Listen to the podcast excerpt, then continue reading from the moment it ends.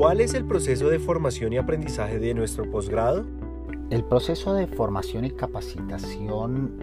a lo largo del programa incluye un recorrido por todas y cada una de las fases que tiene la creación en la misma televisión. Por eso el programa capacita al estudiante para dirigir aspectos relacionados con la gestión de la preproducción, la producción y la postproducción de los contenidos, tanto para ficción como para no ficción y para entretenimiento, así como el manejo de los recursos técnicos y humanos de los equipos de trabajo que intervienen en cada proceso. En ese sentido, el programa en primera instancia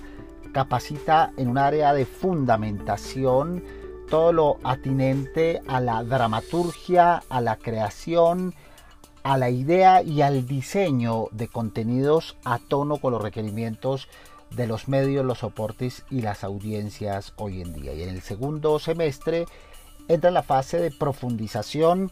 con la producción, dirección y realización de contenidos de televisión expandida y Transmedia para cerrar con un proyecto que se propone diseñar un programa o formato de televisión para la primera pantalla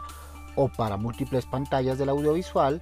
y que ha debido pasar por todos los procesos, diseño, creación, investigación, preproducción, producción y rodaje, postproducción, distribución y comercialización hasta llegar al teaser o programa piloto para recibir la retroalimentación requerida por expertos de la industria.